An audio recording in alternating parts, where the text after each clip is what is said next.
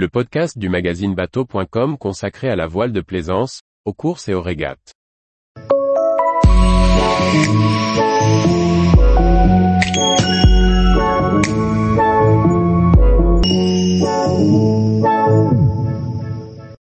Pourquoi les voiliers de la jauge 8 mj mesurent-ils 14 de long?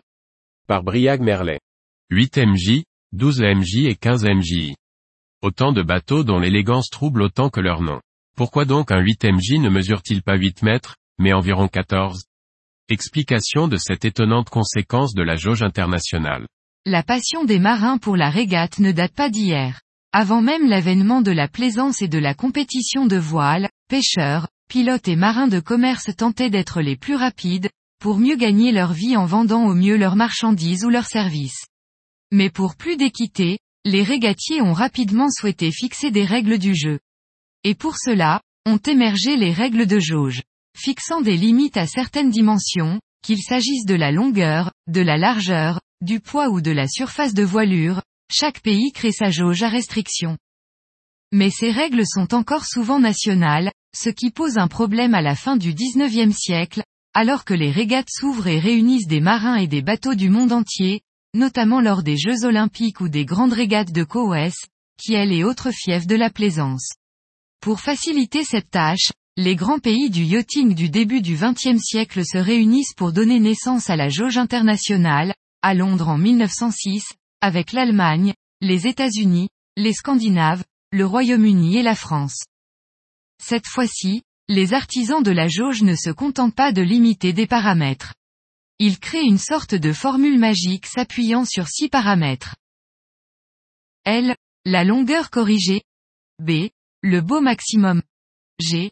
La longueur de chaîne passant sous la quille, correspondant à la longueur d'une chaîne tendue depuis le livet jusqu'au bas de la quille, 2 sur le schéma. D. La différence de circonférence, correspondant à la différence entre la longueur de chaîne et la longueur réelle de bordée sur une section transversale donnée. 1 à 2 sur le schéma. F. Franc-bord mesuré. SA. Surface de voile mesurée.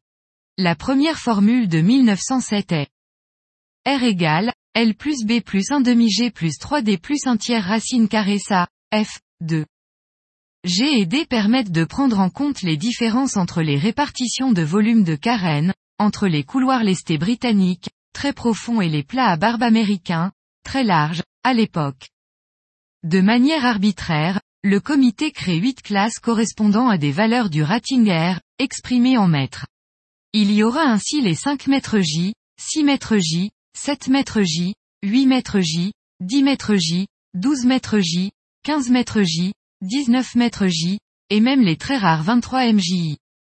Dimensionnellement, le calcul donne bien des mètres, mais il ne s'agit en fait d'aucun paramètre réellement existant. C'est ainsi qu'un 8 MJI mesure généralement autour de 14 mètres de longueur de coque et entre 9,50 et 9,75 mètres à la flottaison. De même, les 15 MJI approchent des 28 mètres de longueur hors tout.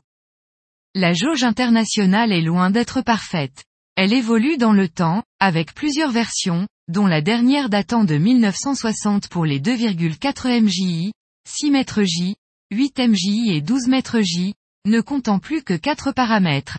R égale, L plus second, F plus racine carrée S, 2.37. Entre-temps, les 8 MJI furent une classe olympique, tandis que les 12 MJI firent pendant de nombreuses années les stars de la Coupe de l'América.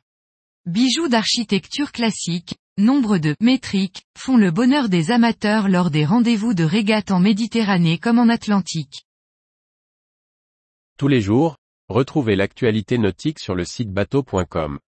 Et n'oubliez pas de laisser 5 étoiles sur votre logiciel de podcast.